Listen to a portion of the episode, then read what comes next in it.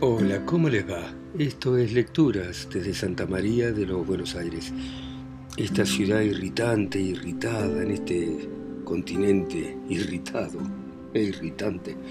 Eh, y vamos a continuar leyendo este emotivo relato de Joseph Roth sobre esta mujercita que entra en la edad adulta,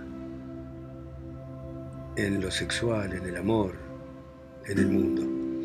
Y continúa de esta manera.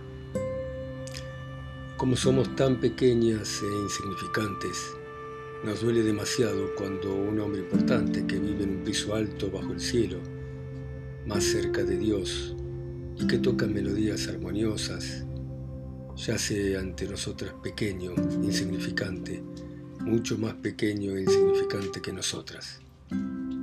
Y nosotras no podemos más que aliviarlo, así que fácilmente se nos caen los vestidos, la envoltura inútil y ajada. Los botones aflojan y solo se abren. En nuestro interior la sangre roja triunfa, se nos vuelve pesada la cabeza. En la niebla vemos el pecho del hombre cubierto de vello. Percibimos el extraño olor animal, vemos el rostro extraño, más extraño en la proximidad. Fini cerró los ojos, sintió su propio pecho en la cuenca cálida y envolvente de la mano de él que al apretar amorosa le hizo daño. Notó la presión de sus dedos excitados en la gruta secreta de su rodilla. Ardiente, la respiración fogosa de él la recorrió, la cubrió, brusco le mordió los labios y como un júbilo enorme, doloroso, terrible, turbador, el hombre la penetró. Lo sintió en su interior, fundiéndose con su cuerpo incandescente y extraño, un forastero en su interior y en su interior en casa. Poco a poco, Fini regresó al mundo. Ludwig la besó extenuado, sin hacer ruido. A ella le pareció como si le chupara el rostro con una ardiente lengua reseca. Ludwig, el hombre, un animal agradecido, sumiso. Por la noche escondidas, Fini se alisó en el borde de la cama el nuevo papel de plata que había reunido y revolvió entre los tesoros cuidadosamente ocultos y sacó el dibujo de la mujer caminando entre campos que florecían con melancolía. Ya no espió agitada el cuchicheo nocturno de los padres, ni acechó los misterios ardientes de las casas vecinas. Los trenes seguían silbando a través de la noche y el cielo se arqueaba sobre la calle dormida, los gatos deslizándose pegados a las paredes, pero ya nada resultaba digno de admiración. El grito de las locomotoras ya no llamaba la atención, el secreto de los animales arrastrándose y de los manejos de los vecinos tras las cortinas iluminadas pálidamente había quedado al descubierto. Ante ellas estaban vacíos los días por venir sin esperanza, sin temor, como habitaciones y muebles. No podían ofrecer nada, tan solo el miserable eco de unos pasos que vacilaban. El ajetreo de la calle le era indiferente, la vida ya no se extendía inflexible y Fini ya no caminaba con miedo encogida bajo un yugo doloroso. Ya no era aquella mujer que paseaba entre campos que florecían con melancolía y Ernst que inútilmente esperó la sombra mezquina de los toneles admirados por la noche, ya estaba lejos, perdido. Al final de aquel día se echaba el mal que le había ocurrido a Tilly, todavía estaba lejos, aunque a la vista. Entretanto, las horas de aventura en el estudio se sucedieron una tras otra. La conversación con Ludwig mientras tocaba el violín no sacaba las copas tintineantes del armario ni la botella esbelta de licor esmerilada se acostaban con una implacable regularidad y al levantarse les parecía insípido como al final de toda alegría gozada con moderación. Cuando estaba en casa relajado y sin luchar ya por la posesión conquistada, sin chaqueta, caminando de un lado a otro en zapatillas, Ludwig tenía otro rostro.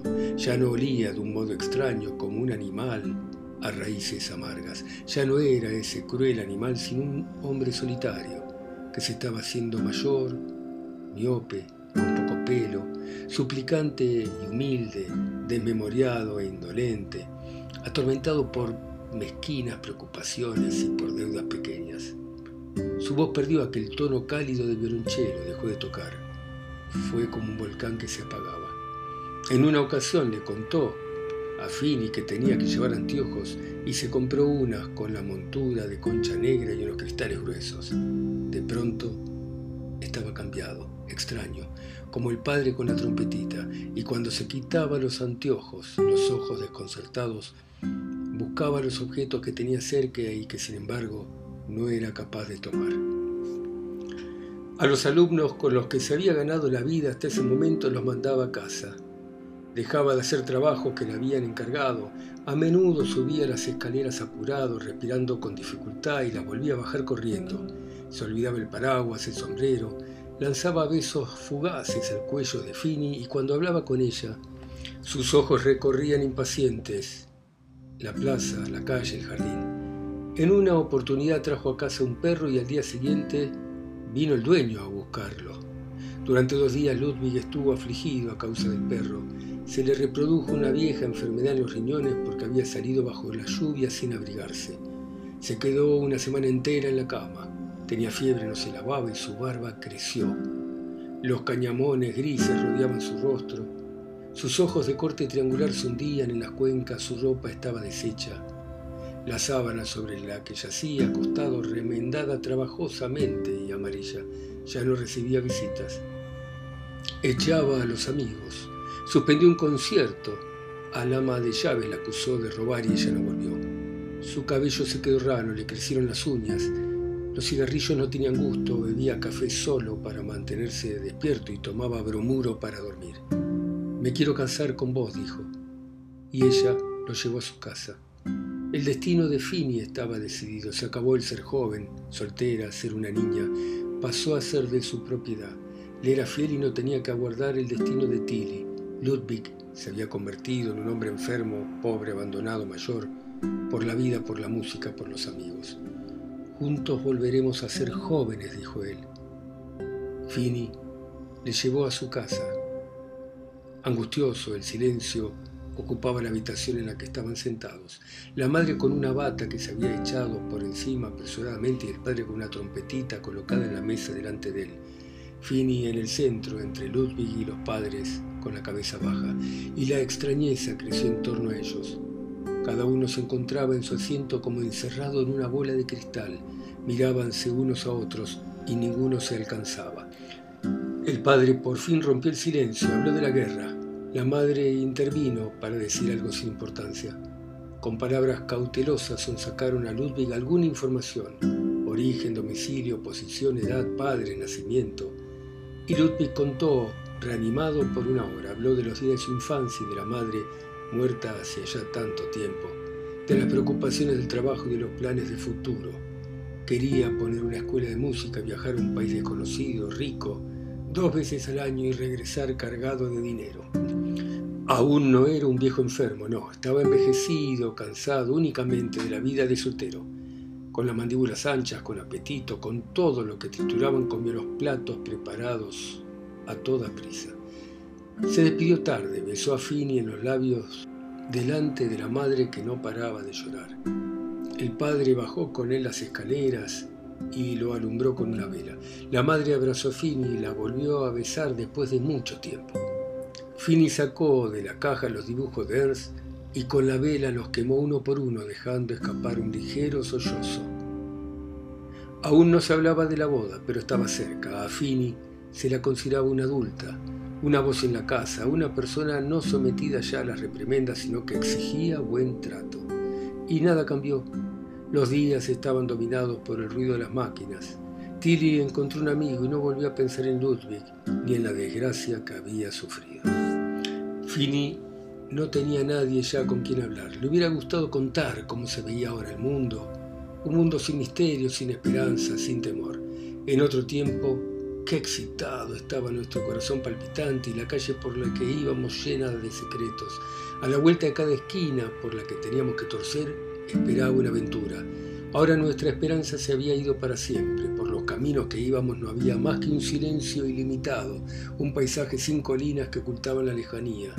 Conocemos todo, el principio y el final. la mezquindad masculina y el rostro amargo de nuestro propio futuro.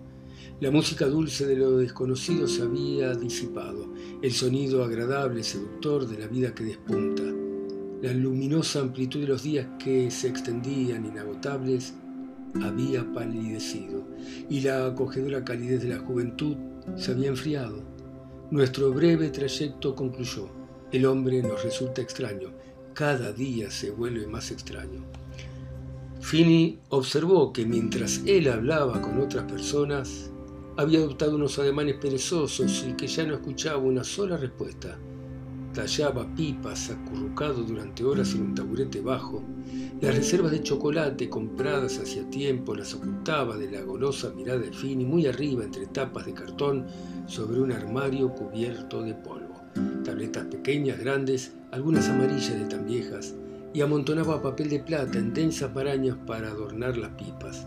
Entre los atriles esmaltados de blanco acumulados en un rincón, guardaba tabaco y cigarros que jamás fumaba y que nunca ofrecía, vigilándolos con el celo de la mirada aguda de un perro. Almacenaba telas ordenadas por capas envueltas en crujiente papel apiladas en el armario bajo los paquetes de partituras que se iban poniendo amarillas. No era un pecado robarle algo, se robaba uno a sí mismo y de vez en cuando, mientras él se encontraba agachado en aquel taburete tallando una pipa fina hacía una ronda. Acaparaba tesoros, se subía a las sillas que chasqueaban y a los astillados estantes, y si echaba una mirada temerosa hacia el rincón en el cual trabajaba Ludwig, veía que los párpados se le habían caído y que daba los últimos toques a una de las pipas con el cuchillo mientras sus sentidos dormían y él despertaba. Y entonces despabilado Ludwig volvía en sí, se recolocaba el chaleco y con los dedos estirados recogía las virutas y los recortes y empezaba a hablar de viajes a un país desconocido y de soles que brillaban eternamente.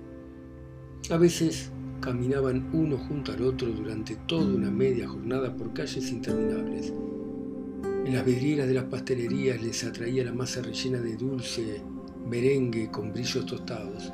Fini estaba hambrienta, ansiaba un helado amarillento derritiéndose en una delicada copa. Hambrienta recorría la ciudad con Ludwig. Él, acosado por el asma, se tenía que sentar, pero no lo hacía en las sillas verdes del parque en sombra, porque había que pagar si no fuera en el banco lleno de polvo, bajo un sol despiadado. Mostraba los botones del pantalón abierto y las botas extendidas hacia adelante, un cordón atado con muchas vueltas. Fini lloraba mientras hablaba. Lloraba hacia adentro. Las lágrimas mojaban. Ríos de lágrimas acumuladas la mojaban por dentro, dolorida, ahogaba en la garganta la pena que se iba acumulando. Cuando en ocasiones veía pasar por delante otras mujeres que empujaban hombres mutilados sobre carritos de tres ruedas, cada una de ellas tenía el rostro de Fini. Una vez a la semana, quizá dos se acostaban juntos en el sofá del estudio. Se trataba de una entrega silenciosa, desoladora, acompañada de un llanto secreto como la fiesta de cumpleaños de un moribundo. Por aquella época llegó una carta de Ernst. Quería verla de nuevo. Se citaron como hacía semanas en el mismo lugar en la plaza del mercado de noche. La presión de su mano era extraña. Fini ya no caminó bajo la suave lluvia de sus amables palabras. Salieron de la ciudad como en otro tiempo, con el tranvía volando bajo las ramas colgantes. Avanzaron silenciosos por la carretera en cuesta y se tumbaron al borde del camino, sobre el rocío que cubría la hierba rodeado por el canto de los grillos. Se les hizo tarde, entraron en una posada, les dieron una habitación y un lecho de paja. Fini esperó la mañana con los ojos abiertos pegada a la pared sobre la paja crujiente. Bueno, muy bien. Este es el relato tan conmovedor de Joseph Broth, de esta adolescente que se ha hecho mujer con esta vida que se le ha puesto sórdida. Y bueno, espero que les guste. Seguimos la próxima. Muchas gracias por escucharme. Chao. Chao a todos. Chao.